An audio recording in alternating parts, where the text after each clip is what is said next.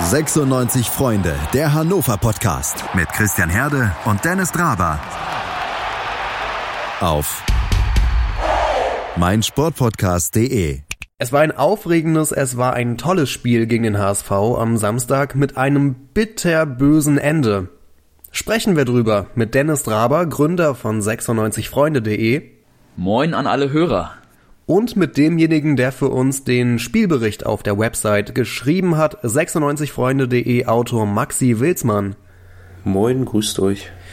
Maxi, du hast es direkt am Anfang deines Spielberichts geschrieben.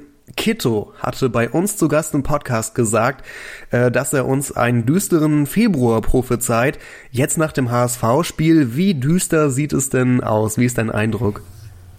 Ja, äh, ich finde, es sieht gar nicht so düster aus, wie wir erwartet hätten. Also wir müssen oder mussten, haben jetzt schon zwei Spiele hinter uns im Februar gegen den vierten aus Fürth und den zweiten aus Hamburg eben am letzten Wochenende und jetzt am kommenden Wochenende noch gegen den Tabellenführer aus Bielefeld. Und dementsprechend, ja, hat Kito ja gesagt, er könnte sich gut durchaus vorstellen, er wünscht es sich natürlich nicht, aber er könnte sich vorstellen, dass es ein Februar ganz ohne Punkte wird und ja, jetzt haben wir nach zwei Spielen immerhin schon vier Punkte gesammelt, was ja auf den ersten Blick gar nicht so schlecht aussieht.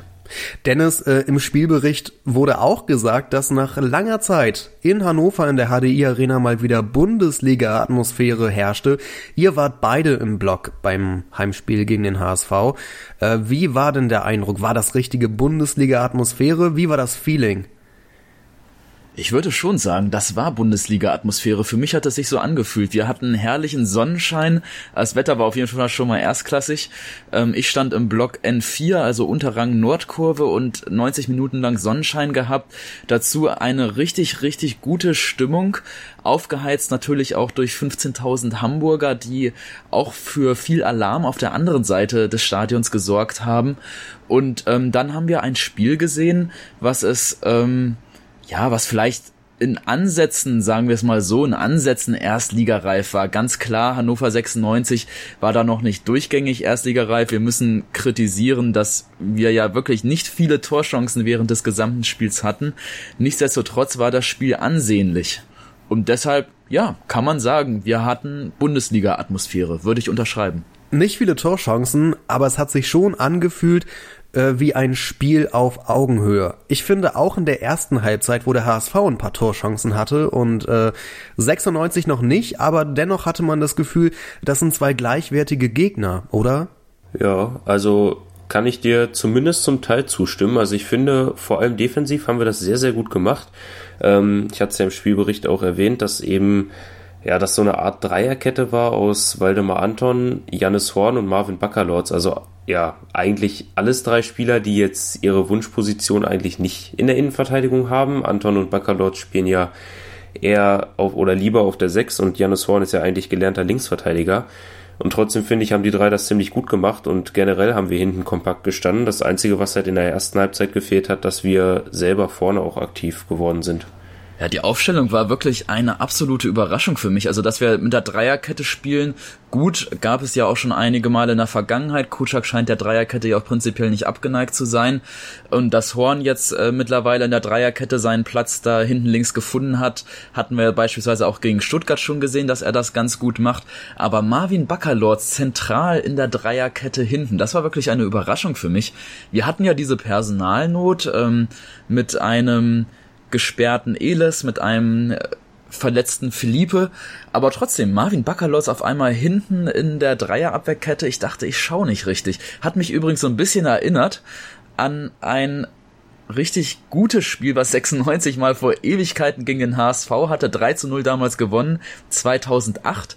Da spielten hinten in der Innenverteidigung Hanno Balic und Christian Schulz gemeinsam. Eigentlich auch zwei, die eher dort nicht zu verorten sind in der Innenverteidigung, vor allem Hanno Balic nicht. Und so ein bisschen, ja, Balic Backerlord fängt beides mit BA an. Ja, schöne Parallele und da dachte ich, dann steht dem Sieg ja gar nichts im Wege, wie damals auch. Ja, zu kurz gedacht. Stichwort Startaufstellung. Neu mit dabei zum allerersten Mal war Philipp Ochs, Neuzugang aus Hoffenheim. Wie hat der euch gefallen? Also, ich muss sagen, eigentlich, äh, ja, Ich weiß nicht, ob ich mir mehr erhofft habe, weil man muss ja fairerweise sagen, dass er jetzt in der Vergangenheit auch nicht ganz so viel Spielpraxis sammeln durfte. Ich glaube, er hat ja dieses Jahr erst einmal gespielt bei Hoffenheim in der, äh, in der zweiten Mannschaft, auch eben in der Regionalliga. Dementsprechend hat es mich auch gewundert, dass er gleich in der Startelf ran durfte, jetzt äh, ja, zwei Wochen nachdem er verpflichtet wurde. Das ist auch so eine Frage. Ich bin eigentlich der Meinung, äh, bitte korrigiert mich da, wenn ich falsch informiert bin, dass er ja Flügelspieler ist und nee, ist vollkommen er, richtig, ja. Ja, und äh, ich finde, er ist da mehr so, ja, auf so einer Halbposition rumgelaufen, also irgendwo zwischen dem Flügel und der Zentrale und ist dementsprechend auch die meiste Zeit, wo er auf dem Platz stand, ziemlich abgetaucht. Oder wie hast du es gesehen, Dennis? Ja, ich fand's einen soliden Auftritt, aber du hast schon recht, er hat sich jetzt nicht in den Fokus gespielt. Wenn man sich mal seine Statistiken anschaut, das liest sich alles sehr ordentlich. Also Zweikampfquote 67 Prozent, sage ich für einen Mittelfeldspieler absolut das, was man haben muss. Ähm, Passgenauigkeit absolut in Ordnung, 80 Prozent der Pässe angekommen. Aber natürlich, ähm, da fehlte jetzt irgendwie so ein ja, so ein Element, äh, da, dass er irgendwie dem Spiel jetzt eine Wendung aufgedrückt hat oder so, hat man jetzt noch nicht erkennen können. Ich fand, er hat das mit Kaiser unterm Strich äh, solide gemacht, die beiden zusammen. Ähm, es waren aber auch von beiden, also sowohl von Kaiser als auch von Ox, jetzt äh, noch nicht die Spiele, die in Erinnerung bleiben werden. Da ist noch Luft nach oben. Ja, also jeder fängt ja mal klein an und wenn das jetzt sein erstes Spiel war und er darauf aufbaut, dann finde ich das soweit völlig okay. Ähm, Kurczak zeigt aber auf jeden Fall, dass es ihm ernst ist mit den Spielern, die jetzt die zur Winterpause verpflichtet wurden. Ja, Kaiser in der Startelf, Ochs in der Startelf, Gedetti zumindest eingewechselt dann in der 72. Minute. Ähm, ja, kann man wahrscheinlich so sagen. Simon Stehle hat übrigens keinen Einsatz bekommen, was mich etwas erstmal überrascht hat. Ich hätte irgendwie eigentlich gedacht, dass er nach seinem erfolgreichen Debüt gegen Fürth auch noch mal ein paar Minuten bekommt. Aber vom Spielverlauf ist es natürlich logisch, wenn du die Führung am Ende verteidigen willst, dann wechselst du keinen 18-jährigen Offensivmann ein, sondern eben dann lieber ein Julian Korb, der dann vielleicht noch mal hinten ein bisschen ja sich mit anstemmen kann gegen die Hamburger Offensive. Ja, gereicht hat's ja aber am Ende trotzdem nicht. Ähm, die erste Halbzeit würde ich abschließend vielleicht zusammenfassen mit äh, ein Spiel auf Augenhöhe ähm, mit wenigen Chancen für Hannover 96. Äh, kommen wir zur zweiten Halbzeit, da war dann noch ein bisschen mehr los. Äh, das Tor zum Beispiel durch Cedric Teuchert. Ich finde, das war sehr, sehr schön wieder herausgespielt, auch äh, von, das war Linton Miner, oder? Ja. Das war Linton Miner, der sich großartig da auf dem linken Flügel durchgetankt hat. Ähm, so, so muss man es wirklich sagen. Ein grandioser ja, eine, eine, eine grandiose Vorbereitung, die Meiner da hingelegt hat und Teuchert, der schießt dann einmal, bleibt, der Schuss bleibt hängen und beim zweiten Schuss, das finde ich, macht er sehr, sehr geschickt. Ähm, ich weiß gar nicht, ob er es bewusst gemacht hat oder ob es Glück war, aber der Ball äh, landet dann so ein bisschen gegen den Lauf des äh, Hamburger Torhüters, gegen den Lauf von Heuer Fernandes dann im Tor. Und das macht natürlich riesigen Spaß, äh, vor der eigenen, also vor der Kurve, in der Nordkurve dann dieses Tor zu erleben, dort direkt zu jubeln. Also für mich, äh, ja, und wir, wie gesagt, wir standen in, in N4, gab es da dann irgendwie in dem Moment nichts Größeres, als äh, ja, sich wirklich über Teucherts Tor zu freuen. Und man hat auch gemerkt, der Teuchert wieder dann äh, wirklich Richtung Zaun gelaufen ist. Natürlich, ja, jetzt nicht auf den Zaun raufgesprungen, aber er hat sich schon richtig, richtig mit den Fans gemeinsam gefreut. Und da war so ein, so, ja, mal wieder so, ein, so eine Verbindung zwischen Fans und zwischen Spielern, äh, die wir ja irgendwie in der Hinrunde kaum hatten. Das stimmt, das fand ich auch. Und Maxi äh, Linton Miner, kann man fast sagen, ist in der besten Form, die er bislang bei 96, sprich in seiner Karriere hatte, oder? Ja, also da muss ich dir tatsächlich auf jeden Fall zustimmen. Ich weiß noch, ähm, ich glaube, ich war auch bei euch zu Gast oder äh, ja, irgendwann in der Zeit nach dem St. Pauli-Spiel, wo er das Tor gemacht hat. Der erste Sieg unter Kena Kocak damals. Und da ist uns ja eigentlich nicht viel Positives zum Spiel eingefallen, außer eben der Auftritt von Linden Meiner. Und ich finde, seitdem ist er wirklich fast in jedem Spiel richtig gut dabei. Also ich fand, man hat es beim Fürth-Spiel gesehen und jetzt auch beim Hamburg-Spiel wieder. Das kann man natürlich, wenn man will, auch negativ auslegen, aber ich äh, sehe das jetzt einfach mal als positiv, zumindest für Linden Meiner an. Wenn offensiv etwas geht, dann wirklich in, ja, ich würde sagen 70 oder 80 Prozent der Fälle über Meiner.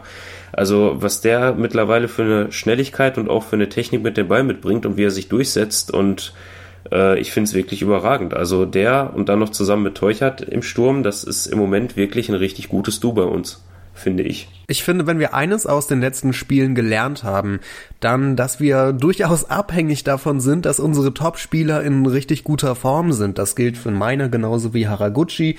Ähm, in ja. diesem Spiel, finde ich, hat sich Kaiser nochmal richtig gesteigert im Mittelfeld und ist äh, zum ersten Mal so richtig angekommen vielleicht. Ähm, ja, wobei vielleicht schon irgendwie führt. Aber es ist, ähm, wir sind halt schon abhängig davon, dass die einzelnen Spieler, auf die wir setzen, auch in richtig guter Form sind und dann kann was zusammenlaufen. Das ist mein Eindruck der letzten Spiele. Du erwähnst ja gerade den dritten Spieler, der so ein bisschen jetzt ähm, bei all dem berechtigten Lob für Teuchert und für Lindhorn Meiner untergegangen ist, meiner Meinung nach in der öffentlichen Sichtweise, nämlich Haraguchi. Der hat ein Wahnsinnsspiel gemacht gegen Hamburg, auch wenn er jetzt keine richtigen spielentscheidenden Aktionen hatte, aber allein was der an Kilometern runtergespult hat, 12,2 Kilometer tauchen da in der Statistik auf. Das ist ein absoluter Wahnsinnswert und das hat man eben auch wirklich im Stadion äh, gesehen, auch äh, also auch wenn er nicht in Ballbesitz oder in Ballnähe war, was was Haraguchi für ein Pensum abgespult hat. Ähm, das war eine, eine Leidenschaft, äh, die man, glaube ich, selten bei einem Spieler in dieser Saison gesehen hat, wie eben bei Haraguchi jetzt gegen Hamburg. Und umso verständlicher war dann aber auch der, der absolute Ärger von Haraguchi nach Abpfiff. Also in den TV-Zusammenfassungen hat man das wahrscheinlich gar nicht mehr gesehen, aber wer im Stadion noch so ein bisschen äh, geblieben ist und, und nicht direkt nach Abpfiff rausgelaufen ist, sondern eben sich auch noch äh, ja die die nächsten Minuten gegeben hat, bis dann die Spieler zur Kurve kamen, der hat der hat gesehen, wie wie ärgerlich der Haraguchi war, wie wie der einen Hals hatte nach diesem Gegentreffer. Der der war, selbst als die, die Mannschaft schon die Runde gedreht hat und sich bei den Fans bedankt hat und, und vor der Westtribüne geklatscht hat und vor der Nord geklatscht hat, war Haraguchi immer noch am Diskutieren und, und äh, in sich gekehrt und hat sich geärgert und der der war der war immer noch so sehr emotional drin in dieser Schlusssequenz und ja da merkt man so richtig Haraguchi hat sich einfach geärgert weil er so viel investiert hat ähm, und eben dann am Ende dieses Unentschieden bei rausgekommen ist. Ja das das stimmt. Das habe ich auch gesehen. Bevor wir zum Gegentor ähm, nochmal ausführlich kommen, äh, das mit den formstarken Spielern, das gilt aber auch in der Defensive. Ich finde, Waldemar Anton ist aus seinem lang anhaltenden Formtief so langsam wieder raus und wird immer stabiler und man sieht immer mehr die äh, positiven Eigenschaften, die ihn beispielsweise damals im Verbund mit Salif Sané ausgezeichnet haben. Marvin Baccalords ist meilenweit äh, über der Form, die er in der Hinrunde unter Slomka noch hatte zum Beispiel. Und Jannis Horn, der beweist sich jede Woche aufs Neue als äh, guter Innen- oder Linksverteidiger. Also alle Mannschaftsteile scheinen so langsam äh, aber sicher in Form zu kommen und da muss man natürlich auch über Kenan Kurzschlag sprechen, was wir heute eh noch ausführlicher machen wollen. Aber vielleicht an dieser Stelle ein erstes Lob äh, an Kenan Kurzschlag, dass er so viele Spieler von uns wieder in Form gebracht hat. Ja, du sprichst es gerade schon an. In dem Moment, wo du den Namen Mirko Slomka genannt hast, habe ich gedacht, ja, man muss wirklich, also auch wenn man jetzt nicht zu schnell loben sollte, aber man muss wirklich sagen, Kena Kocak scheint bei dem einen oder anderen richtig was bewegt zu haben, weil es gibt wirklich Spieler wie Haraguchi, den ihr eben angesprochen habt, der ja in den ersten anderthalb Jahren ungefähr, ja, eigentlich fast gar nichts gerissen hat für Hannover und seitdem Kocak da es auf einmal spielt wie, ja, wie als wäre er wirklich ein 4,5 Millionen Einkauf. ähm, eben in der Abwehr, Waldemar Anton, du hast ihn angesprochen, oder auch äh, einen Jannis Horn. Also es gibt echt einige Spieler, die sich zumindest nach meinem Gefühl deutlich gesteigert haben, seitdem Kotschak da ist. So, dann kommen wir jetzt zum Gegentor. Ähm, ich hoffe, ihr, ihr seid alle komplett in Schwarz gekleidet und mit Tränen auf der Wange, so wie es angemessen ist, denn diesen Sieg hätte man nicht unbedingt äh, hergeben müssen. Dennis, woran lag es? Ja, man hätte ihn nicht hergeben müssen, das ist allerdings richtig. Man muss nun fairerweise dazu sagen, der HSV hatte schon einige Premium-Chancen während der zweiten Halbzeit. Stimmt. Ich weiß, äh, also Jatta hat ja einmal wirklich über das leere Tor einfach rübergezogen. Da war Zieler irgendwo im Strafraum draußen und, und hatte nicht geklärt und Jatta hatte dann den Ball aus, ich glaube, ungefähr zwölf Metern und, und ballert das Ding einfach in die Südkurve da gefühlt Richtung äh, Maschsee Ostseepark. Ähm, da, ja, da muss man sagen, da hatten wir eigentlich schon ein bisschen Glück, dass es nicht schon früher eins zu eins stand. Aber umso ärgerlicher ist es, wenn man schon mal das Glück auf seiner Seite hat, was ja bei Hannover 96 bekanntlich auch nicht allzu oft vorkam in der Vergangenheit. wenn man schon das Glück auf seiner Seite hat, dass man es dann selbst ja, dann doch noch in den Schlusssekunden vermasselt. Und natürlich kann man sich jetzt über den Schiedsrichter aufregen, der ziemlich lange hat nachspielen lassen, fünf Minuten. Wir haben aber auch eine ganze Menge an Zeitspiel betrieben, oder? Wir haben eine Menge Zeitspiel betrieben, also jetzt zwar nicht übermäßig viel, aber es war natürlich schon ab und an mal erkennbar, dass ja da so, so Ansätze von Zeitspiel äh, da waren. Es war jetzt nicht extremst ausgereizt, also da habe ich ganz andere Sachen schon im Profifußball erlebt. Trotzdem ist es auch dem Schiri halt ein bisschen aufgefallen, dass da schon auf Zeit gespielt wurde. Entsprechend sind dann wahrscheinlich auch die fünf Minuten dann ausgefallen. Vielleicht wären es sonst vier Minuten geworden. Wie auch immer, äh, äh, wie sagt Lothar Matthäus so schön, nicht hätte, hätte Fahrradkette, sondern wäre, wäre Fahrradkette, hat er immer gesagt. Ne?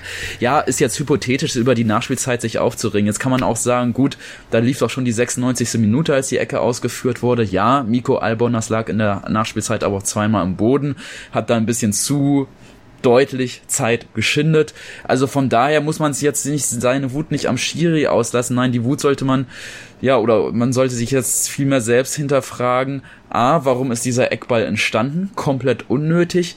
Und B, warum stimmte die Zuordnung bei der Verteidigung des Eckballs nicht? Diese beiden Punkte, um die muss man sich eigentlich Gedanken machen. Äh, der erste Punkt ist ja, dass Zieler einmal rausgegangen ist, wo er nicht rausgehen musste und dadurch dann die Ecke entstanden ist. Anton hatte noch auf der Linie geklärt. Einmal von zweimal in diesem Spiel übrigens. Also ich glaube, dieses äh, auf der Linie Eigentor, das er äh, neulich mal rausgehauen hatte, das hat er langsam wieder gut gemacht durch Rettungsaktionen, erfolgreiche Rettungsaktionen auf der Linie. Ähm, aber was, also klar, Zuordnung bei der Ecke ist Mist. Äh, da würde ich auch das würde ich einfach so in den Raum stellen. Das war nicht gut verteidigt, die Ecke. Äh, und mehr kann man da wahrscheinlich auch nicht zu sagen. Aber ein Punkt, wo man vielleicht eine richtige, äh, ich sag mal, taktische Kritik äußern kann, ist, hätte 96 vielleicht äh, nicht aufhören sollen anzugreifen? War das vielleicht ein Fehler, sich dann wieder nur hinten reinzustellen? Weil ich erinnere mich an die eine Szene, wo Linton Meiner einen Angriff nicht ganz am Ende nicht zu Ende gespielt hat, sondern dann so abgebrochen hat quasi und auf Zeit gespielt hat, anstatt noch einmal durchzuziehen, weil manchmal ist Angriff ja doch die beste Verteidigung. Ja, solange du den Ball vorne hast, können die Gegner natürlich nicht auf dein Tor rennen. Genau. Ich habe da noch einen ganz anderen Ansatz. Ähm, der fällt jetzt zwar auch in die Kategorie ja, hätte und wenn das gewesen wäre. Vielleicht stimmt ihr mir dazu, vielleicht sagt ihr aber auch, nee, das ist Quatsch, Maxi.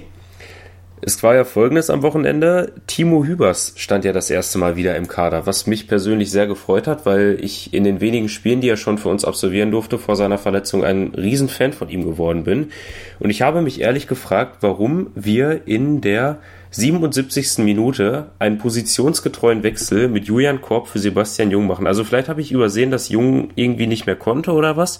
Aber ich habe mich gefragt, warum bringt denn Kocak nicht einen, einen großgewachsenen Innenverteidiger für einen Offensivspieler, damit wir noch einen mehr hinten haben. Und man weiß natürlich nicht, ob dann die Ecke vielleicht nicht zustande gekommen wäre oder ob er da vielleicht gestanden hätte und die Ecke hätte klären können. Aber das habe ich mich echt in dem Moment, wo der Wechsel vorgenommen wurde, gefragt und dann, wo das Gegentor gefallen ist, auch nochmal, ob das äh, ja gegangen wäre oder ob das vielleicht zu viel für Hübers gewesen wäre, weil er ja schließlich nach seiner Verletzung jetzt das erste Mal erst wieder im Kader stand.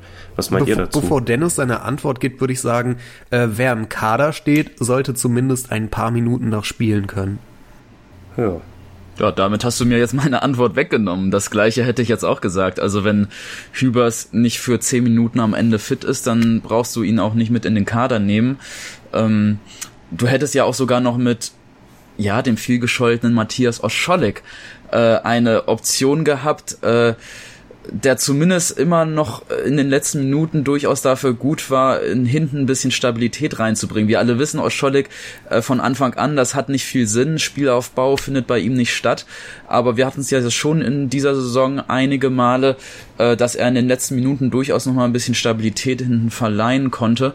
Und gerade gegen den Hamburger SV, gegen seinen Ex-Verein, wäre Oschalik wahrscheinlich eh noch mal zu 110% motiviert gewesen. Deshalb dieser positionsgetreue Wechselkorb gegen Jung hat sich für mich auch nicht ganz erschlossen, ehrlich gesagt. Zumal eben, ja, wie gesagt, ähm, Jung gar kein schlechtes Spiel gemacht hat und äh, für mich jetzt auch noch nicht wirklich ausgepowert gewirkt hat. Ich hätte da lieber dann auch Hübers oder Oscholek eingewechselt. Hm. Was ich aber nochmal feststellen muss, äh, Christian, du bist da gerade so ein bisschen vorhin rübergegangen äh, über die Zuordnung bei der Ecke. Tatsächlich ähm, gibt's da noch einen Punkt, den man durchaus mal ansprechen kann, denn, denn Haraguchi, der hat sich auch so aufgeregt, wie man hinterher äh, zum Beispiel in einem Sportbuzzer-Artikel lesen konnte. Äh, der hat sich aufgeregt über den Co-Trainer, über Asif Saric. Oh, das habe ich gar nicht mitbekommen. Haraguchi eben, das war eben auch ein Grund für diese Aufregung, der hat eben ja bemängelt, dass es keine Zuordnung seitens der Trainer für die Einwechselspieler des HSV gab. Oh. Und darüber hat Haraguchi sich so aufgeregt. Nämlich, ähm, tatsächlich war, hat wohl äh, das Trainerteam von 96 den Spielern keine Zuordnung für die Einwechselspieler mit auf den Weg gegeben. Und der Torschütze zum 1 zu 1, dieser Mann mit dem schönen Namen, ich will es jetzt nicht äh, hier ver Ja, danke, genau der. Äh, der ist ja eingewechselt worden. Und das war ja ein Einwechselspieler. Man hat ja gesehen, der war Mutterseelen allein. Der hatte, der hat ja ordentlich Anlauf genommen, hat sich so ein bisschen erst versteckt gehabt, lief dann nach vorne und weit und breit fühlte sich niemand bei Hannover für diesen äh, eingewechselten Spieler zuständig. Und genau das war es, was Haraguchi dann am Ende so auf die Palme gebracht hat, nämlich dass da eben keine Zuordnung zu den Einwechselspielern ähm, bestanden hat. Und das war dann wohl oder wäre wohl die Aufgabe des Co-Trainers gewesen. Wow, also erstmal ungewöhnlich, dass sich ein Spieler über so etwas in der Öffentlichkeit äußert, oder? Naja, was heißt Öffentlichkeit äußert? Ich meine, da sind die Emotionen frisch nach Abpfiff. Ähm, das ist ja jetzt nicht so, dass Haraguchi ein Exklusivinterview darüber gegeben hat. Ähm, das ist, ja, Nein, ich glaube, so aus der Emotion Kritik heraus. Am, Kritik von Spielern am Trainerteam ist ja äh, schon ungewöhnlich. Ja, und tatsächlich Kindern Kutschak, der wird hier der hat versucht so ein bisschen äh, zu schlichten danach. Er sagte dann hier, ich zitiere mal aus dem Sportbuzzer-Artikel, es gab eine Zuordnung. Aber der 96-Trainer wollte sich auch über die Entstehung unterhalten, da müssen wir uns abgebrühter verhalten. Also Kutschak versucht er da so ein bisschen so jetzt den, den Konflikt dann noch zu schlichten, der da offenbar zwischen Haraguchi und dem Co-Trainer bestand. Aber äh, nichtsdestotrotz, ähm, ja, ungewöhnlich ist es sicherlich, dass das dann doch nochmal ähm, ja, so öffentlich sichtbar ist diese Diskussion. Interessant auf jeden Fall. Und äh, wenn es eine Zuordnung gab, dann ist die wohl nicht bei Genki Haraguchi angekommen. Aber gut, dass wir nochmal drüber gesprochen haben. Ich habe nämlich davon noch nichts gehört.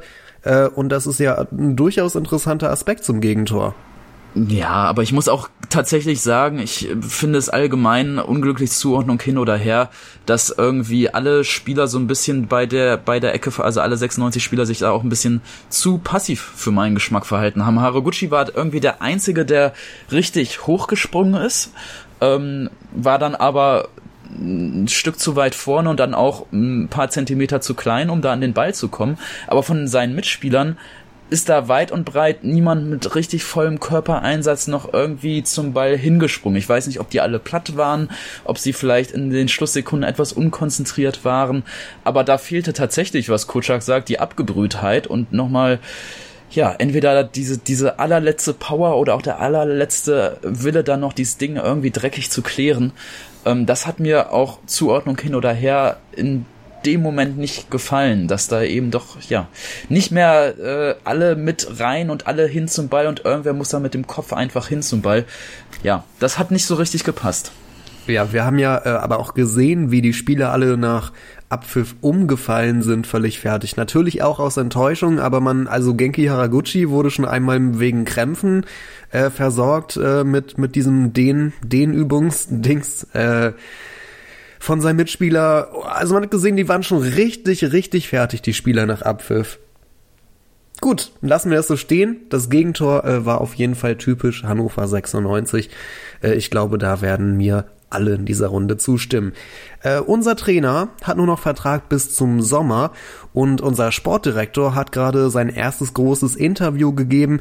Beides Themen, über die wir sprechen sollten, das machen wir nach einer kurzen Pause. Immer informiert sein. Auch von unterwegs. Auf mein Sportpodcast.de. Willkommen bei mein Sportpodcast.de. Wir sind Podcast. Wir bieten euch die größte Auswahl an Sportpodcasts, die der deutschsprachige Raum so zu bieten hat. Über 20 Sportarten, mehr als 45 Podcast-Serien, über 9000 veröffentlichte Podcasts und über 5 Millionen Podcast-Downloads allein im Jahr 2018. Wir sind Podcast.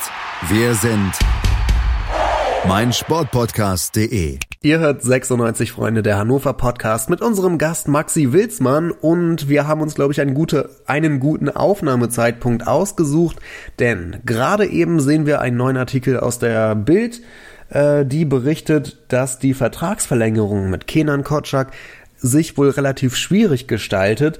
Äh, und zwar einerseits, weil Hannover 96 ähm, auch erstmal Planungssicherheit will und ähm, äh, klar, es gab ein paar, es, es gab viele Steigerungen, was die Leistung angeht, aber langfristige äh, Tendenzen kann man natürlich jetzt noch nicht erkennen und so lange ist Kutschak ja noch nicht im Amt, aber der Vertrag läuft ja im Sommer aus und jetzt, so die Bild, sollen angeblich auch schon zwei Bundesliga-Vereine angeklopft haben ähm, und es man hat noch nicht zueinander gefunden, was so zukünftige Rahmenbedingungen im Sommer äh, angeht. Also man scheint sich in Verhandlungen zu befinden, aber kurz vor Abschluss sieht dann doch anders aus. Vielleicht als erste Frage an euch beide. Maxi, sollte man mit Kenan Kotschak so schnell wie möglich verlängern?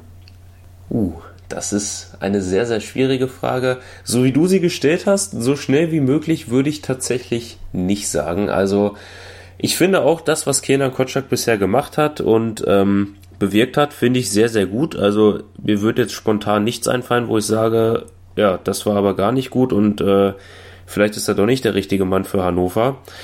Trotzdem ist es natürlich eine extrem schwierige Situation und ich glaube für alle Seiten, also ja, für ihn selber, für Kotschak, er weiß nicht, welche Spieler habe ich nächstes Jahr zu, zur Verfügung, in welcher Liga sind wir nächstes Jahr, das ist ja schließlich auch noch nicht klar. Ähm, wer ist nächstes Jahr mein Sportchef? Wie geht's hier überhaupt weiter? Und äh, das gleiche weiß ja eben Hannover 96 auch nicht. Also ich meine, ich bin zwar der Meinung, wir können einen leichten Aufwärtstrend erkennen und äh, ja, vor einem Monat hätte ich noch gesagt, das wird wirklich eine ganz eklige Saison bis zum Ende. Heute würde ich sagen, ich denke mal, wir können den Klassenerhalt doch relativ gesichert schaffen und nicht erst am 34. Spieltag. Aber stellt euch mal vor, man würde jetzt mit Kenan Kocak verlängern und dann verliert man am Wochenende in Bielefeld mit 4 zu 0 und die Mannschaft lässt sich wieder runterziehen und verliert die nächsten drei Spiele auch noch und dann haben wir wieder eine Trainerdiskussion. Dementsprechend würde ich sagen, ist jetzt der Zeitpunkt vielleicht noch ein bisschen zu früh. Auf der anderen Seite muss man sagen, Kocak wird bestimmt auch nicht ewig warten und wenn er vielleicht sogar schon Interessenten aus der Bundesliga hat, dann gibt es mit Sicherheit, so ehrlich müssen wir sein, interessantere Aufgaben als Hannover 96. Also ich glaube, Kenan Kurczak hat äh, die roten aktuell so stabilisiert, wie es schon lange kein Trainer mehr geschafft hat. Reicht das dir aus, Dennis, um jetzt bald den Vertrag zu verlängern? Für mich hat das Thema zwei Dimensionen. Die erste ist, Maxi, das hast du gerade schon schön zusammengefasst. Wir haben jetzt gerade mal erst äh, wieder jetzt äh, zweieinhalb gute Spiele unter Kotschak gesehen. Wiesbaden schwer zu bewerten. Äh, eigentlich waren es eher jetzt zwei Spiele, zwei gute Spiele gegen Fürth und gegen den HSV gegen Wiesbaden war die, war die Enttäuschung äh, groß und gegen Regensburg haben wir alle den Kopf geschüttelt, mit welch einer schlechten Einstellung Hannover aus dem Winter, aus der Winterpause gekommen ist. Das äh, heißt jetzt im Prinzip, es ist gerade noch relativ wechselhaft. Also wir haben jetzt innerhalb von vier Spielen im Jahr 2020 äh, sehr gemischte Gefühle gehabt und ähm, deshalb halte ich es persönlich jetzt auch noch einige Wochen zu früh ähm, zu verlängern aus diesem Gesichtspunkt. Der andere Gesichtspunkt ist jedoch, oder die andere Dimension, ähm, wenn wir tatsächlich in Saison 2 nach dem Bundesliga-Abstieg die Mission Wiederaufstieg angehen wollen, sprich, da hängt ja auch die ganze Kaderplanung mit dran, ähm, dann darf man natürlich nicht erst Ende April oder Anfang Mai äh, überlegen, mit welchem Trainer man in die neue Saison geht. Da muss man schon einige Wochen vorher äh, Klarheit haben, um dann eben auch schon das Thema Spielertransfers ähm, geordnet angehen zu können und vor allem auch ähm, ja mit äh, genügend äh, ähm, ja, zeitlichem Spielraum, um auch seine Wunschspieler zu bekommen. Also tatsächlich ist das jetzt ein, ein sehr schwieriger, schmaler Grad, auf dem man geht. Einerseits darf man ähm, nicht zu viel Zeit verstreichen lassen, um die Planung für die kommende Saison, die ja wirklich die Wiederaufstiegssaison werden soll, ähm, zu riskieren. Auf der anderen Seite ist eben das Fragezeichen, ob Kotschak wirklich der passende Trainer für Hannover 96 langfristig ist, eben auch noch da. Also jetzt hat man natürlich zwei großartige Spiele gesehen, aber wir erleben auch Spiele wie gegen Regensburg. Also für mich ist es so eine Sache, ich würde sagen, wir sollten mal so Mitte März ähm, nochmal ein, ein Fazit oder ein Zwischenfazit ziehen und uns dann ähm, und uns dann festlegen, verlängern vorzeitig oder nicht. Ich halte es gerade jetzt so Stand Mitte, Ende Februar noch ein bisschen zu früh. Maxi, nimmst du das der Bild-Zeitung ab, wenn sie schreibt, äh, zwei Bundesliga-Vereine sollen ein Auge auf Kocak geworfen haben und Vereine aus der Türkei seien sowieso dauernd an ihm dran? Ja, das ist natürlich die Frage. Ich meine, zu Bild werden wir mit Sicherheit gleich nochmal auch, auch nochmal was sagen. Da gab es ja ein ganz interessantes Interview diese Woche. Ähm, ja, es ist halt die Frage, was sie unter Interesse verstehen, aber ich könnte mir durchaus vorstellen, dass man zumindest bei dem einen oder anderen Verein in Deutschland beobachtet, dass Kenan Kocak offensichtlich mehr aus Hannover rausholt, als seine Vorgänger das getan haben und eventuell könnten Vereine, die mit dem Gedanken spielen, einen neuen Trainer zu installieren, ja auch der Meinung sein, dass Kenan Kocak das auch bei diesem Verein schaffen würde.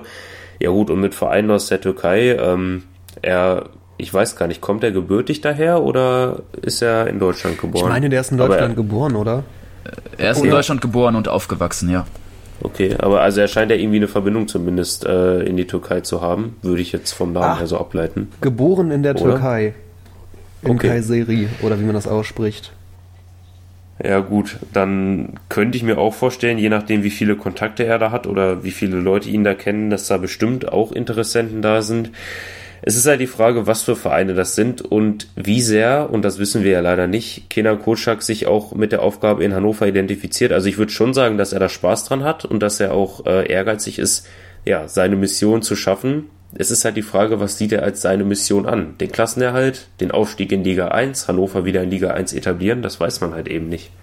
Ob wir mit Kenan Kotschak verlängern sollten, das haben wir nicht nur Maxi und Dennis gerade eben gefragt, wir haben schon äh, vor ein paar Stunden den Runner Tobi gefragt, was er davon hält, von einer Vertragsverlängerung mit Kenan Kotschak. Äh, bei Twitter findet ihr ihn unter @runnertobi. Hier ist seine Meinung zum Thema die aktuell spannendste Personalie bei Hannover 96. Kenan Kotschak, was machen wir mit ihm? Gute Frage, wie ich finde.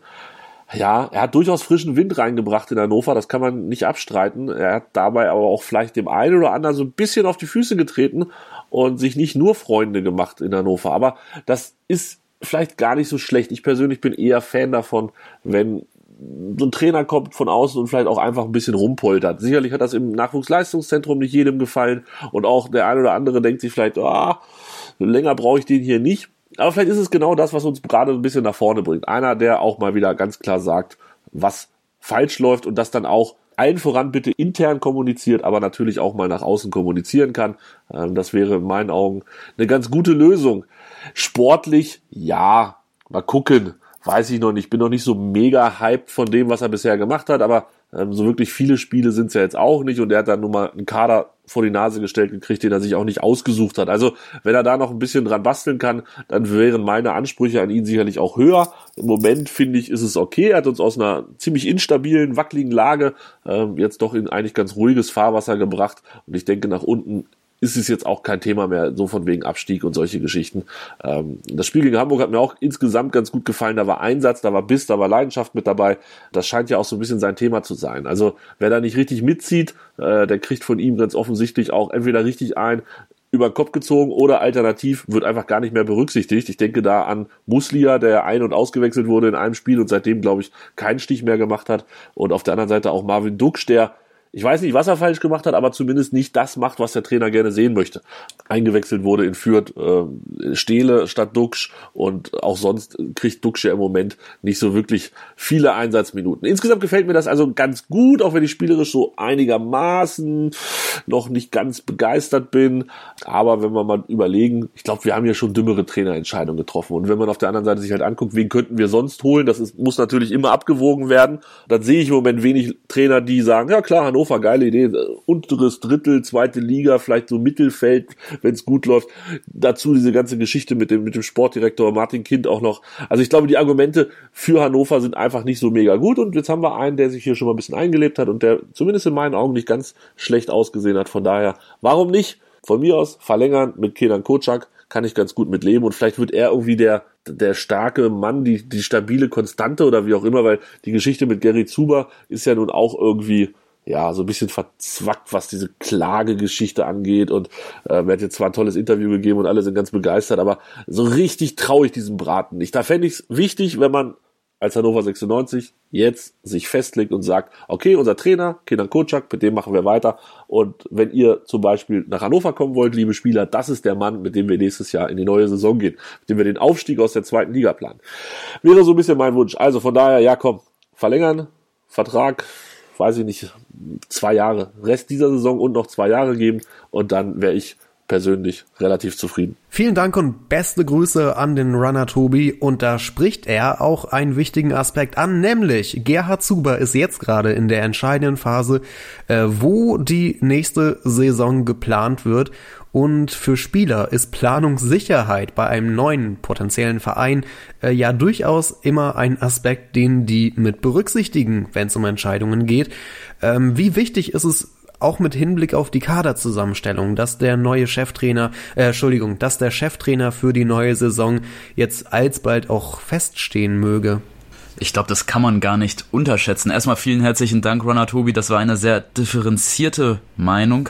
Ähm, nämlich wie ich auch schon vorher meinte, es hat noch gefühlt Licht- und Schattenseiten, jetzt über eine vorzeitige Verlängerung von Kutschak zu sprechen. Aber klar ist eben auch, wir haben auf der Position des sportlichen Leiters eben jetzt mit Gary Zuber jemanden, da steht ein ganz, ganz großes Fragezeichen hinter, wie wirklich die langfristige Zukunft von Zuber aussieht. Und das heißt, wenn Spieler jetzt mit Hannover 96 sprechen, dann wissen sie im Prinzip, dass Zuber ein, eventuell ein sportlicher Leiter auch auf Abruf ist. Das heißt, man kann eigentlich nur den Trainer als Konstante präsentieren. Und ähm, das hat Ronald Tobi gerade schon sehr gut herausgestellt. Dann muss man vielleicht auch wirklich dann die, die Chance ergreifen, äh, mit Kocak eben den Spielern, äh, die Interesse an Hannover 96 haben, äh, diese Konstante äh, namens Kenan Kocak zu präsentieren. Aber ja, insgesamt, ähm, Gary Zuber, wir können ja mal kurz auf das Interview etwas noch näher eingehen. Wir haben es ja interessanterweise nicht nur bei Bild in dieser Woche gelesen, sondern auch auf der Website von Hannover 96. Oh, wer von euch kann da mal zusammenfassen, wie das abgelaufen ist? Das ist ja wieder hochkompliziert. Also, äh, ich kann einmal erzählen, wie ich das Ganze erlebt habe. Ähm, ich habe am, gestern war das, oder war das schon am Dienstag? Diese Woche. ja, okay. Irgendwann diese Woche. Nee, ich glaube am Dienstag war es. Ich glaube auch. Am, ich glaube am Dienstagmorgen habe ich ähm, ja einen Artikel der Bild oder ein Interview der Bild, ich glaube sogar von, von Bild Hannover oder wie, wie der Account heißt auf Twitter auf jeden Fall. Da habe ich nämlich die Benachrichtigung an, sonst hätte ich das auch gar nicht mitgekriegt. Gesehen, dass äh, Gerhard Zuber sein erstes Interview gegeben hat, sein erstes großes und dachte, ja, ganz interessant, liest da mal rein. Und äh, Leider kann man die aktu oder kann man die damalige Überschrift jetzt nicht mehr sehen, weil Bild mittlerweile ja das Ganze aktualisiert hat und auch nicht mehr als Bild Plus äh, Artikel drin hat. Auf jeden Fall war es eine ziemlich reißerische Überschrift und äh, ja, wenige Stunden später hat eben der Account von Hannover 96 sich dann gemeldet und eine Gegendarstellung veröffentlicht und das komplette Interview, so wie es von Hannover und Zuba abgenickt wurde, veröffentlicht auf der eigenen Website. Und ähm, ja, mittlerweile sind zwei Tage vergangen und mittlerweile kann man auch das gesamte Interview bei der Bild lesen, wie sie es vermutlich so niemals veröffentlicht hätten. Aber ja, jetzt äh, kann man eben das gesamte Gespräch oder zumindest das äh, ja, zu veröffentlichende Gespräch zwischen dem Bildreporter und Gary Zuber lesen. Und ich finde schon ganz interessant, ich finde vor allem eine Stelle sehr, sehr interessant in dem Interview. Also ich weiß nicht, vielleicht verstehe ich nicht, was er meint, vielleicht sehe ich das auch zu dramatisch, aber ähm, wenn ich die Stelle jetzt mal da wiederfinden würde. Ich lese euch das mal kurz vor, wenn das okay ist. Und dann Klar. könnt ihr mal sagen, ob, ob ihr das anders versteht oder weiß ich auch nicht. Also der Bildreporter fragt, es geht um die Zusammenarbeit mit ihm. Aktuell will Kind mittelfristig, mittelfristig mit ihnen zusammenarbeiten. Wie kann das funktionieren? Und Zuba hat geantwortet, wir sind dazu im Austausch. Es macht nur Sinn, wenn beide Seiten das auch wirklich wollen. Ja, sehe ich auch so. Jetzt kommt aber das Interessante. Jetzt mache ich das erst einmal den Rest dieser Saison. Wenn der Verein in die dritte Liga absteigt, ergibt sich vieles von selbst. Aber momentan arbeiten wir ganz ordentlich. Also, das äh, verstehe ich irgendwie nicht ganz, was er uns damit sagen möchte. Naja, dass er auf keinen Fall weitermachen würde, wenn 96 absteigen würde. Oder, Dennis? Also der dürfte das nicht. Dann würde er, dann würde er definitiv entlassen werden und man würde sich einen neuen suchen. Wenn die Saison aber ähm, verhältnismäßig positiv abgeschlossen wird, dann kann man ja sagen, er hat alles richtig gemacht, seit er da ist. Und dann würde er vielleicht die Chance bekommen, weiterzumachen. So ähnlich würde ich das auch verstehen. Mich, ich habe auch etwas geschluckt, als da dieses Wort dritte Liga fiel. Das war sehr offen ähm, auf jeden Fall, die Aussage. Ja weil das ja wirklich gerade auch nicht so die Stimmung in Hannover jetzt zumindest nach dem Hamburg-Spiel nicht mehr widerspiegelt. Äh, deshalb hat mich das etwas überrascht, da jetzt noch ähm, diese Option von der Option Abstieg in die dritte Liga zu lesen. Aber natürlich, klar, wenn Hannover in die dritte Liga absteigen sollte, was eben hoffentlich nicht passieren wird, ähm, ist es ja nahezu ja ausgeschlossen, dass dann mit denjenigen, die zum Zeitpunkt des Abstiegs an verantwortlicher Position sind, äh, in, in leitender Funktion eben mit Zuba als sportlicher Leiter und mit Kutschak als Trainer, dass dann dort weitergearbeitet wird. Das gab es ja, gibt es ja in, im hannoverschen Umfeld, das ja nun doch wirklich sehr unruhig und äh, nicht gerade von langfristigen Beziehungen zu sportlichen Leitern und zu Trainern geprägt ist, ähm, dann doch sehr recht selten. Aber um nochmal kurz diese Sache zusammenzufassen, äh, Maxi, du hast es quasi ähm, nahezu, glaube ich, richtig zusammengefasst. Der eine Punkt ähm, ist tatsächlich dieses Interview mit Zuba, das äh, wurde autorisiert von der hannoverschen Medienabteilung. Und das ist tatsächlich auch ein ganz übliches Vorgehen in Deutschland,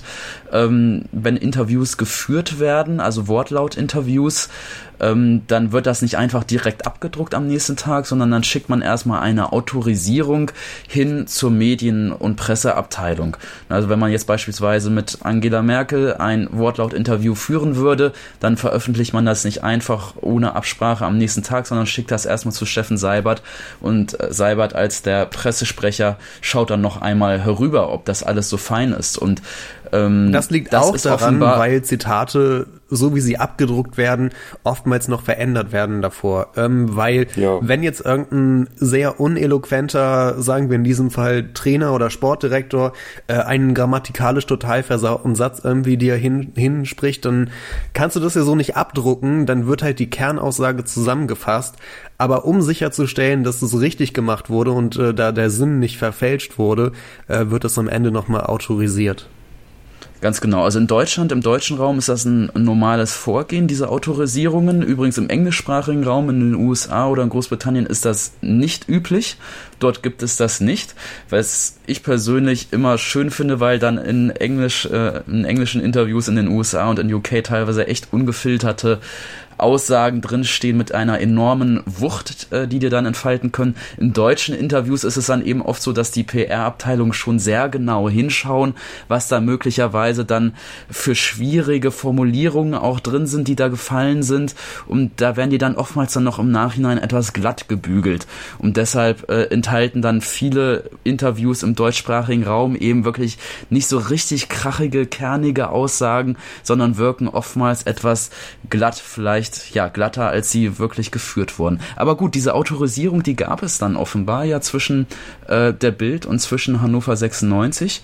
Ähm, und Hannover 96 hat dieses Interview dann eben auch freigegeben. Und dann hat die Bild eben dieses Interview aber hinter der Bezahlschranke im Großen und Ganzen versteckt ähm, oder oder oder was heißt versteckt, aber hinter die äh, hinter der Bezahlschranke veröffentlicht und ähm, als zugänglichen Anreißertext, also im Vorfeld des Interviews, dann für alle frei, für alle Leser frei lesbar, einen äh, sehr harten Text veröffentlicht, wo eben Hannover 96 sagt, dass dieser Text unwahre Behauptungen enthalte. Ich habe es hier gerade tatsächlich nochmal wirklich äh, gefunden, dieses, ähm, diesen, diesen Text, äh, da, da steht jetzt zum Beispiel hier ähm, ähm, in, in Großbuchstaben Unverständnis, Ausrufungszeichen, Fassungslosigkeit, Ausrufungszeichen, Hohn, Ausrufungszeichen, Spott, Ausrufungszeichen. Also sehr, sehr harte Worte, die da gefunden werden. Zuber wird auch als Mobbing-Opfer bezeichnet.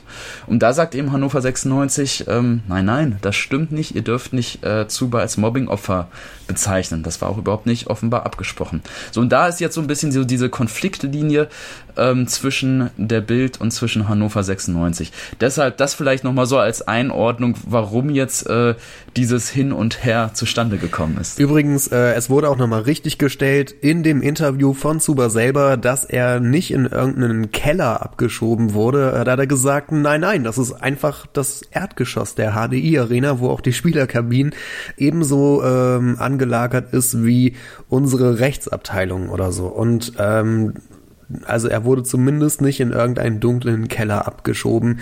Das wurde nochmal richtig gestellt. Maxi, wie findest du dieses Vorgehen mit den Gegendarstellungen und äh, das nochmal richtig stellen, wenn Medien irgendwas sagen oder abdrucken, äh, was 96 so nicht als richtig empfindet?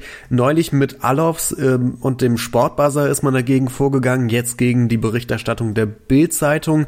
Ähm, ist es angemessen oder ist man da einfach ein bisschen dünnhäutig in der 96 Kommunikation Kommunikationsabteilung? Puh, das ist ganz, ganz schwierig. Also da habe ich auch schon verschiedenste Meinungen zugelesen. Ähm, ich weiß nicht, wenn man das Ganze auf Twitter so verfolgt von dem einen oder anderen Hannover-Fan, da gibt es auch äh, ja, verschiedene Meinungen im gleichen Lager quasi. Ich bin ehrlich gesagt ein bisschen verwundert. Also ich muss sagen, ich habe mir da auch schon Gedanken drüber gemacht. Ich verfolge natürlich keinen Verein so intensiv wie Hannover 96. Deswegen weiß ich nicht, ob das bei anderen Vereinen jetzt auch der Fall ist. Aber es wundert mich schon. Ich glaube, es ist jetzt das, ja, du hast gerade den Fall Alles noch angesprochen. Also mindestens das zweite Mal in kurzer Zeit, dass da irgendwie eine Gegendarstellung zu irgendwas veröffentlicht wird.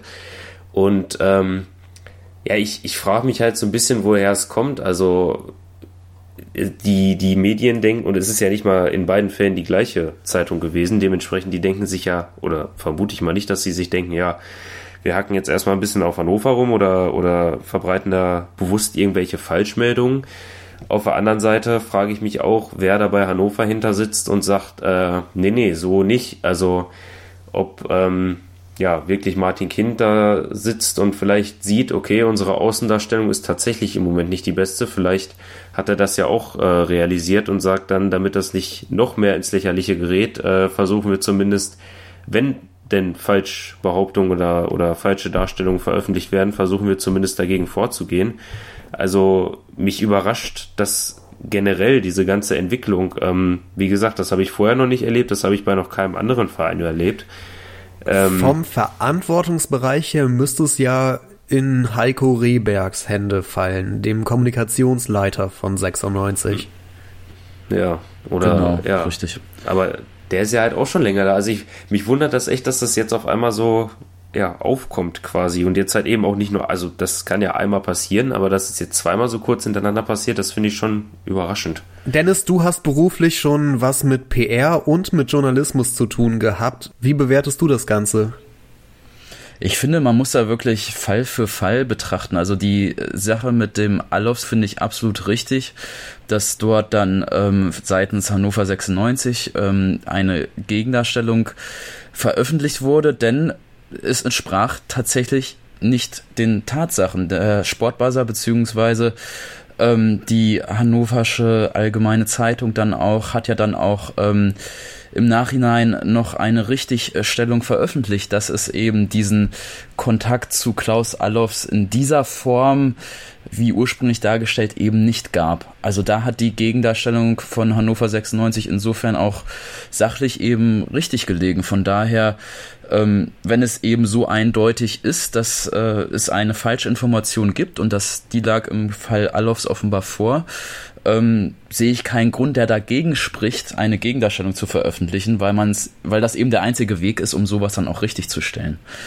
Ähm, tatsächlich ist insgesamt in der Medienstrategie bei Hannover 96 sicherlich zu beobachten eine Tendenz dazu, dass ähm, ja, viel aktiver jetzt äh, auch versucht wird, ähm, ja, die, die, die Nachrichten selbst ein bisschen ja, zu steuern, ganz wertneutral ausgedrückt. Also was zum Beispiel auffällt diese Saison ist, dass viele Interviews, wie beispielsweise mit ähm, 96 Geschäftsführer Martin Kind, erstmal exklusiv auf hannover96.de auf der Website veröffentlicht werden und äh, eben teilweise die Interviews nicht mehr in den Zeitungen, den Zeitungen als erstes gegeben werden, ähm, was bei neuen Spielern beispielsweise auch auffällt, dass die neuen Spieler sich äh, prinzipiell erstmals dann immer auf den Hannover 96 eigenen Kanälen äußern und eben nicht in fremden Medien oder ja dritten Medien auf dem privaten Markt, wie eben Hatz, NP oder Bild. Also hatten man, wir eigentlich, ganz kurz, hatten wir überhaupt ja. mal eine Pressekonferenz mit Neuverpflichtungen? Weil daran kann ich mich gerade gar nicht erinnern. Aber vielleicht liegt es an meiner Erinnerung. Doch, doch, die gibt es schon. Ja, okay. ja. Aber ähm, aber der erste exklusive Zugang, der ist immer auf 96.de oder dem YouTube-Kanal, genau. Bei den Spielern, genau. Also es ist aber tatsächlich auch ein, ein Vorgehen, was ähm, jetzt bezogen auf die Spieler gar nicht mal so unüblich ist. Das kann man auch in, in, bei anderen Vereinen beobachten. Die Fußballclubs begreifen sich eben selbst auch, auch viel mehr als, als News-Ersteller, als Nachrichtenersteller. Und für die lokalen Medien ist das natürlich eine sehr schwierige Situation, weil sie eben dann nicht mehr exklusiv als Erste die Nachricht äh, verbreiten und als Erste das exklusiv Exklusivinterview verbreiten, sondern das eben über die Websites, über die YouTube-Channels äh, des Vereins oder des Fußballclubs geschieht. Das ist aber erstmal eine insgesamt äh, eine allgemeine Entwicklung, die man unabhängig von Hannover 96 in Deutschland oder auch in Europa beobachten kann, dass eben Fußballclubs mehr und mehr versuchen, tatsächlich die Nachrichten auch in ihrem Sinne zu veröffentlichen. Ne? Und wenn so ein Neuzugang präsentiert wird, dann will man natürlich erstmal den Neuzugang möglichst positiv, sympathisch erscheinen lassen und das kann man natürlich wunderbar auf dem eigenen YouTube-Channel oder auf, den, äh, auf der eigenen Website. Das ist also ein Trend, den wir in, äh, überall verzeichnen. Diese Geschichte mit den Gegendarstellungen ist jetzt in der Tat ein bisschen gehäuft, ähm, was super interessant ist. Ich werde das auf jeden Fall erstmal die, die Saison weiter beobachten, dann auch nochmal am Ende der Saison äh, versuchen, da zu einem Fazit zu kommen. Nichtsdestotrotz, meiner Meinung nach, wenn eben tatsächlich sachlich falsche Infos, wie im Fall Alofs veröffentlicht werden, sind Gegendarstellungen ein geeignetes Mittel. Ähm, ich würde persönlich halt empfehlen, äh, einfach aber nicht diese Gegendarstellungen, ja, ähm, etwas Normales werden zu lassen, weil sie dann auch irgendwann, äh, ja, ähm, weil sie dann auch irgendwann äh, ihre nicht ihre Legitimation ihre einbüßen, aber ihre Wirkung äh, verlieren, weil es eben verwässert wird, weil es dann heißt, ach ja, schon wieder eine Gegendarstellung. Also das kann man, glaube ich, punktuell als ein sehr geeignetes Mittel in P im PR, im, ähm, im, ja, im PR-Bereich einsetzen, um eben dann wirklich auch äh, punktuell einen starken Effekt zu erzeugen. Aber wenn du es jede Woche machst, dann verliert das die Wirkung auf den Rezipienten, also die Wirkung auf den Leser. Und dann verwässert dies Mittel der Gegendarstellung irgendwann und wird auch nicht mehr ernst genommen. Wir wollen gleich nochmal über das nächste Spiel gegen Bielefeld am Sonntag sprechen. Nach einer kurzen Unterbrechung sind Dennis, Maxi und ich wieder da. Immer informiert sein, auch von unterwegs. Auf meinsportpodcast.de. Die komplette Welt des Sports. Wann und wo du willst. Anwurf. Der Handball-Talk. Dein tägliches Update zur stärksten Liga der Welt. Auf meinsportpodcast.de. Am Sonntag muss Hannover 96 richtig aufpassen in der Defensive, denn das offensiv stärkste Team der Liga kommt. Arminia Bielefeld hat schon 47 Tore geschossen und gegen Hannover sollen noch ein paar dazukommen, wenn es nach Fabian Klos und Co. geht. Mit Dennis Draber und Maxi Wilsmann will ich jetzt darüber sprechen, ob das so kommt oder ob die Defensive der Roten dicht hält. Dennis, deine Meinung? Fabian Klos, Christian, sagt dir der Name etwas? Den habe ich eben erwähnt. Fabian Klos, ich erinnere mich an das wunderschöne Slomka-Zitat äh, aus der Hinrunde. Darauf wollte ich gerade anspielen, wo Slomka ja in äh, unwiderstehlicher Manier sagte, die haben ja auch einen Fabian Klos und wir nicht.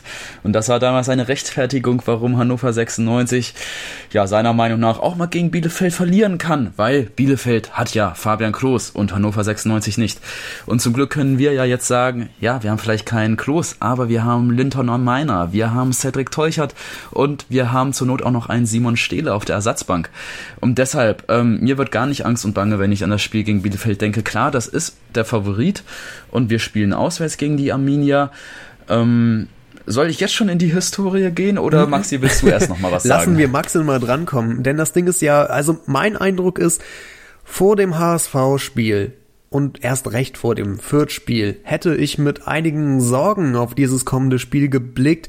Ähm, Bielefeld ist Tabellenführer, aber nachdem wir jetzt unsere Form gesteigert haben, wirken sie nicht mehr ganz so unschlagbar für uns. Oder wie siehst du das, Maxi?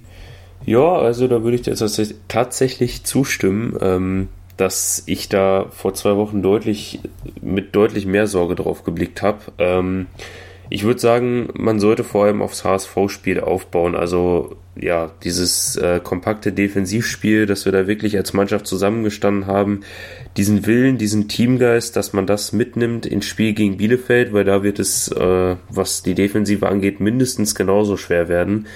Und wenn man dann noch das ein oder andere mehr in der Offensive investieren kann, dann könnte das tatsächlich sogar vielleicht eine erfolgreiche Auswärtsfahrt werden. Dennis, du wolltest eben schon die Historie so reindrücken. Ähm, geht die Historie denn noch weiter zurück als äh, die Hinrunde? Ja, selbstverständlich doch. Die Frage ist, du darfst ja jetzt aussuchen, wie weit äh, gehe ich zurück? Soll ich äh, 17 Jahre oder 4 Jahre zurückgehen? Was ist dir lieber? Ich weiß, dass du am Ende eh beides machen wirst, von daher äh, fang ruhig an. ich fange mal mit dem ganz hässlichen 0 äh, zu 0 gegen Bielefeld an das ich noch so in Erinnerung habe, ähm, da war noch Winter. Im Jahr 2002, Dezember 2002.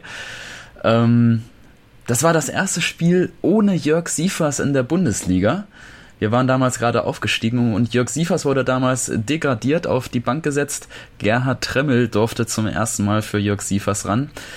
Ähm, das war übrigens ein Heimspiel gegen Bielefeld, aber trotzdem, ich habe es deshalb nicht nur wegen der Degradierung äh, von Jörg Siefers in Erinnerung, die damals sehr wehgetan hat, sondern eben auch, das Spiel war 0-0 ausgegangen, ein fürchterlicher Kick bei eisigen Temperaturen.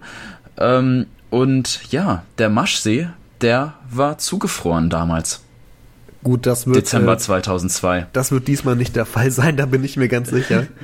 Genau, deshalb, ich wollte nur euch äh, Jungspunden mal erzählen, damals gab es noch Winter. deshalb, jetzt gehen wir nur noch mal dreieinhalb Jahre zurück. Ähm, da lautete das Ergebnis 3 zu 3 auf der Bielefelder Alm. Ja. Damals auch in der zweiten Liga übrigens. Das war, ähm, da waren wir direkt abgestiegen. Unter Daniel Stendel gab es da die ersten Spiele dann in der zweiten Liga und da gab es dieses super, super kuriose 3 zu 3 äh, gegen äh, in Bielefeld, gegen Bielefeld. Hat jemand von euch noch Erinnerungen daran? War das nicht das Spiel, wo irgendwie der eine Spieler von Bielefeld zwei Eigentore gemacht hat? Ja, richtig, genau. Oh, okay. Also beim 3 zu 3, fünf Tore kamen von Bielefeld. Kenan Karaman hatte das einzige Tor geschossen für uns und tatsächlich äh, der gute Sebastian Schuppan hieß er. Der hat zwei Eigentore geschossen, Sebastian Schuppan. Ähm, und zwar jeweils wirklich, man kann sagen, zum ungünstigsten aller Zeitpunkte aus seiner Sicht. Nämlich einmal verkürzte er für Hannover 96 kurz vor der Halbzeit in der 45. Minute auf 2 zu 1 und dann in der 90. Minute buxierte er den Ball zum 3 zu 3 Endstand ins eigene Tor, ins Bielefelder Tor. Und dann konnte Hannover 96 noch mit einem glücklichen 3 zu 3 die Heimfahrt damals antreten. Sehr, sehr schön übrigens, wenn wir schon zurückdenken, bei diesem Spiel war damals die Choreo der mitgereisten Hannover 96 Fan, Fans. Ähm, die Choreo, die war wirklich das Schönste am Spiel. Damals gab es gerade diesen neuen Fangesang, der aufkam. Wir waren schon mal in Europa, das weiß jeder ganz genau. Ja, der Schlachtenbummler. Fangesang. Der wurde damals so richtig der, also gesungen bei dem Auswärtsspiel und ja, dann gab es noch eine schöne Choreo von den mitgereisten Fans. Ähm, die Fankurve von Hannover 96 hat da schwarz-weiß-grüne Fähnchen hochgehalten und direkt daneben links und rechts, das war eben das Schöne, die Farben von Arminia Bielefeld, die haben schwarz-weiß-blaue Fähnchen hochgehalten und es gab halt diese freundschaftliche Choreo, dass beide bei dieser Choreo mitgewirkt haben. Das hat es wirklich zu was ganz Besonderem gemacht. Und wenn wir dann etwas äh, weniger weit zurückblicken, dann gibt es da das Hinrundenspiel. 0 zu 2 hatte man zu Hause verloren. Äh, kann man aus dem Spiel eigentlich noch irgendwas lernen für das Rückrundenspiel, Maxi? Oder sind wir jetzt eh irgendwie ein ganz anderes Team unter dem neuen Trainer? Ja, das äh, würde ich auf jeden Fall so unterschreiben, dass wir jetzt ein anderes Team sind. Ich denke mal anders auftreten. Also das Hinspiel war ja irgendwie so, ich habe ist noch so leicht in Erinnerung, aber ich meine, das wäre auch äh, eine, eines der Spiele gewesen von der Sorte. Ich schaue noch mal eben, bevor ich mich jetzt vertue. Ja, genau, wo wir eigentlich relativ gleichen Spielanteil hatten und äh, gar nicht so schlecht dastanden, aber am Ende irgendwie keiner, kein einziges Tor erzielt haben und uns hinten die Dinger gefangen haben. Und ähm, ich hatte es ja auch schon mal angesprochen in einer der vorherigen Folgen, dass ich glaube, dass wir zu Hause so ein bisschen mehr Probleme haben. Das hat sich mittlerweile meiner Meinung nach auch eingestellt. Aber ich glaube schon, dass wir auswärts und mit einem neuen Trainer und einer ganz anderen Mannschaft, was, was den Auftritt und den Teamgeist angeht, äh, jetzt nach Bielefeld reisen und da auch eben dementsprechend ein deutlich besseres Ergebnis und ein deutlich besseres Spiel machen können als noch in der Hinrunde. Wobei ich sagen muss, es sind die gleichen Spieler, die mir Sorgen bereiten, wie schon beim Hinspiel, nur sind mittlerweile auch für diese Saison dann schon sehr amtliche Statistiken bei diesen Spielern aufzuweisen. Ich sag nur Fabian Klos, 15 Tore, 7 Vorlagen. Ich weiß nicht, warum es dieser Spieler bislang noch nicht in die Bundesliga geschafft hat, äh, aber ich denke, im nächsten Jahr wird es endlich soweit sein. Andreas Vogelsammer, zehn Tore und fünf Vorlagen. Und äh, jetzt könnte ich noch die Liste weiter runtergehen, aber das sind auf jeden Fall die beeindruckendsten äh, Spieler, die sie mit äh, vorzuweisen haben. Oder auch ein Marcel Hartel mit neun Vorlagen. Da ist so viel Torgefahr im Team und äh, sie haben auch zuletzt wieder gewonnen. Ähm, am vergangenen Wochenende, also ich weiß, die hatten 6 zu 0 äh, Jan Regensburg weggefegt, genau, das war das vorletzte Spiel und jetzt gegen Kräuter Fürth am vergangenen Wochenende haben die 4 zu 2 gewonnen. Ja, also man kann durchaus sagen, äh, es, es wird wieder mal nicht einfach werden. Zum Glück ist es diesmal kein Freundschaftsspiel, denn in Freundschaftsspielen haben wir in den letzten Monaten ganz, ganz schlecht gegen Arminia Bielefeld ausgesehen.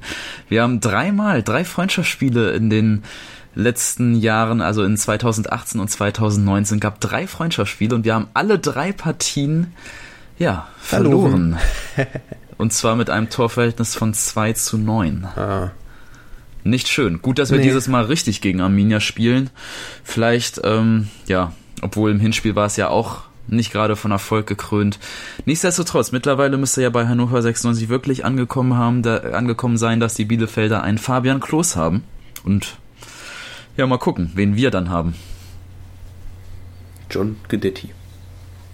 Ja, der ist wieder zurück. Äh, übrigens auch Eles in der Innenverteidigung wieder zurück. Das könnte sich auf die Zusammenstellung der vielleicht Dreierkette, möglicherweise aber auch Viererkette auswirken. Ja, wenn man mal jetzt natürlich über die Aufstellung nachdenkt, ähm, Never Change a Winning Team gewonnen haben wir jetzt zwar gar nicht, aber mir hat es schon insgesamt von der defensiven Stabilität sehr, sehr gut gefallen ähm, gegen den Hamburger SV und das ist, glaube ich, auch erstmal ja das Wichtigste äh, gegen Bielefeld, dass wir da defensiv stabil stehen. Man konnte ja zu Recht gegen den HSV bemängeln, dass wir offensiv ähm, kaum Szenen hatten, wenn nicht gerade mal Linton Miner einen tollen Lauf nach vorne hatte. Aber ich denke mal, jetzt gegen Bielefeld kommt es ja erstmal in erster Linie auf defensive Stabilität an. Und äh, deshalb sollte man vielleicht aus dem Gesichtspunkt gleich, ähm, zumindest mit der gleichen Defensive auflaufen wie gegen den HSV. Das finde ich tatsächlich auch gar nicht so schlecht. Würdest du irgendwas verändern, Maxi? Irgendwo in der Aufstellung? Ähm, lass mich kurz überlegen. Ja, tatsächlich ja. Äh, wir hatten ja in der ersten, im ersten Block über ihn schon gesprochen. Philipp Ochs hat ja in der Startelf für das Hamburg-Spiel gestanden. Ähm, da würde ich tatsächlich ihn vielleicht erstmal nochmal auf die Bank setzen und stattdessen einen Edgar Pripp oder einen Marc Stendera, der jetzt ja auch nach seinen Rückenproblemen wieder fit ist, aufstellen, um da eben vielleicht noch ein bisschen mehr Kampfkraft im Mittelfeld zu haben. Äh, vielleicht ist Ox zumindest im Moment noch besser geeignet als Joker, wo er dann vielleicht seine Schnelligkeit zum Ende des Spiels nochmal mitbringen kann. Ähm, aber ansonsten, bis auf die Position, würde ich jetzt erstmal so nichts verändern. Würdet ihr Eles wieder für Baccalords in die Innenverteidigung äh, aufstellen? Hm. Dann müsstest du Baccalords ja rausnehmen. Es sei denn, du schiebst Baccalords ins Mittelfeld, wo dann wahrscheinlich entweder Kaiser oder eben Ochs weichen müssten. Ja. Also ja. wir haben ein paar mehr Optionen auf jeden Fall wieder in der Innenverteidigung. Das tut ja schon mal ganz gut. Die Frage ist dann natürlich, ob man da was verändern will, nachdem es bis auf eine einzige letzte Minute gegen den HSV ja eigentlich ganz gut ausgesehen hat mit unserer Verteidigung. Sehr, sehr schwierig zu sagen. Natürlich gefühlt äh, sagt man, Bakalotz gehört nicht in die Verteidigung, der muss im Mittelfeld spielen. Und jetzt kann man natürlich auch sagen, Ox hatte kein starkes Debüt. Man könnte jetzt wieder Bakalotz für Ox reinziehen. Aber genauso stark finde ich auch das Argument zu sagen, es hat eben so gut funktioniert. Ähm, warum geben wir dem Ganzen nicht nochmal eine zweite Chance? Ja, hm. Geschmackssache. Werden wir dann sehen am Wochenende. Ähm, bevor wir zum Tippen kommen, also meine einzige Bitte ans Trainerteam wäre, also wir haben ja schon gesprochen über das Trainerteam und Eckenzuordnung und so weiter. Meine Bitte wäre, trainiert doch bitte mal die Abwehr von Standards, denn ich erinnere mich an den Freistoß im Hinspiel und das anfolgende, darauf folgende Tor von äh, Fabian Klos und ich weiß, dass Hannover 96 bei Standardsituationen ähm, wenn es die zu verteidigen gilt, aktuell oder in dieser Saison generell nicht allzu gut aussieht. Das wäre mein Wunsch, dass sie das nochmal sehr äh, genau trainieren in dieser Trainingswoche. Das stimmt, also nicht nur von der Zuordnung, äh, darüber hatten wir lang und breit diskutiert. Man hat eben auch immer ähm, A, das Problem, dass äh, wir nicht so einen Brecher wie ein Salif Sané in der Innenverteidigung haben, der dann auf Teufel komm raus jeden Kopfball da irgendwie noch ähm, aus dem Gefahrenzentrum befördert. So einen hochgewachsenen, kopfballstarken Verteidiger wie ein Salif Sané besitzen wir zurzeit eben nicht. Und B ist halt auch Ron Robert Zieler nach wie vor ein, ja, wenn nicht ein Unsicherheitsfaktor, dann doch zumindest kein Torwart, der zusätzliche Sicherheit bei der Verteidigung von Standards gibt. Und ähm, ja, deshalb glaube ich auch keine schlechte Idee, Standards oder die Standardabwehr nochmal zu trainieren. So, was sagen wir denn zum Ausgang dieses Auswärtsspiels? Und ich sage auch ganz bewusst Auswärtsspiel, weil wir in diesem Jahr äh, durchaus öfters mal ganz gut aussehen. Äh, dein Tipp, Maxi? Ähm, ist tatsächlich schwierig. Also ich schwanke noch so zwischen zwei ja, zwischen zwei möglichen Ausgängen. Ähm, du hast es ja gerade schon mal gesagt, um das nochmal kurz anzusprechen, dass wir auswärts diese Saison öfters gar nicht so schlecht ausgesehen haben. Wir stehen tatsächlich auf Platz 4 der Auswärtstabelle. Ähm, Bielefeld dagegen steht in der Heimtabelle auf Platz 8. Das ist zwar alles nur graue Statistik, aber deswegen bin ich mal optimistisch und tippe auf einen 2 zu 1 Auswärtssieg. Ganz mutig heute mal. Wie optimistisch fühlst du dich denn, Dennis? Auswärtssieg ist wirklich mutig, mutiger Tipp. Aber gut, gegen Kräuter Fürth hat's ja auch ganz gut geklappt. Ich finde 3-3 so ein schönes Ergebnis, das tippe ich jetzt auch. 3 zu 3 unentschieden. Ja, also äh, das äh, setzt ja auf jeden Fall auf eine gute Offensive von uns und wir kommen in manchen Aspekten dort ja immer mehr in Schwung. Ich glaube auch an ein Unentschieden, allerdings nicht ganz so torreich. Ich würde 2 zu 2 tippen. Ähm, ich glaube, wir sind noch nicht ganz so weit, dass wir die ganz Großen auch besiegen können. Ich kann mir aber vorstellen, dass wir nach dem Bielefeld-Spiel so langsam, ich bin, guck mal, da kommt der Optimist wieder in mir raus, aber ich glaube, dass wir danach so eine Art Siegesserie starten könnten. Aber ich finde es ja schon interessant, dass du jetzt mittlerweile Bielefeld als die ganz Großen bezeichnest. Diesen Tabellenführer. Ja, natürlich auch der, von der Tabelle her, ja. Natürlich. Und die Aber trotzdem, vor der Saison hätte ich sehr kurios gefunden. Ja, aber mittlerweile müssten wir uns ja schon dran gewöhnt haben, dass Bielefeld so unfassbar stark ist. Siehst du, da bist du dann doch auch ein Stück weit Realist und nicht nur Optimist. Na gut. Aber was, was Christian sagt, vielleicht nochmal aufzugreifen, also wir wollen jetzt natürlich nicht schon äh, die Gesprächsthemen für die nächsten Folgen wegnehmen, aber es könnte natürlich tatsächlich sein, wenn wir gegen Bielefeld einen starken Auftritt hinlegen, danach die Gegner heißen Kiel, Nürnberg, Dresden, dass man da tatsächlich, und man hat ja, ist ja schon seit drei Spielen ungeschlagen, dass man so eine kleine Serie startet, zumindest von ungeschlagenen Spielen. Nürnberg ähm, mag man, wenn man das nicht äh, verfolgt, genau verfolgt, äh, ja eigentlich mehr so in der im oberen Drittel der Tabelle sehen. Aber Nürnberg steht aktuell einen Platz unter uns, also die würde ich auch mittlerweile als schlagbar ansehen. Äh, Dynamo, Osnabrück, KSC, Sandhausen, Heidenheim, Darmstadt. Ihr merkt schon, das sind nicht mehr Gegner wie HSV oder Bielefeld. Und äh, da geht es dann darum, ja, die gute Form oder die Formsteigerung zu bestätigen. Allerdings glaube ich nicht, dass wir gegen Bielefeld schon einen Sieg einfahren werden. Ich bin gespannt. Ich auch. Ich bedanke mich ganz herzlich beim 96freunde.de Autor Maxi Wilsmann für seine Teilnahme äh, an dieser Runde. Ja, vielen Dank für die Einladung, vielen Dank fürs Zuhören und äh, ich hoffe, wir können am Sonntag alle ein schönes Spiel genießen. Und wie immer auch danke an den Gründer von 96freunde.de, mein Podcastpartner Dennis Draber. Sehr gerne, hat wie immer Spaß gemacht. Hoffen wir auf ein gutes Auswärtsspiel. Ich bin auf jeden Fall gespannt und äh, wenn es eine Sache mitzunehmen gilt aus den vergangenen Spielen, dann, dass es wieder durchaus Spaß machen kann, Spiele von Hannover 96 anzuschauen und genau das werden wir am Sonntag machen, mit Spaß ein 96 Spiel beobachten und danach sprechen wir uns dann wieder. Bis dann. Ich freue mich vor allem schon auf die Choreo, die es sicherlich geben wird. In dem Sinne, genießen wir das Spiel gegen Bielefeld. Macht's gut. Hören, was andere denken. Auf meinsportpodcast.de. Die komplette Welt des Sports. Wann und wo du willst. Martin hat schon bewiesen, dass er alle möglichen Turniere gewinnen kann. Nur Golf.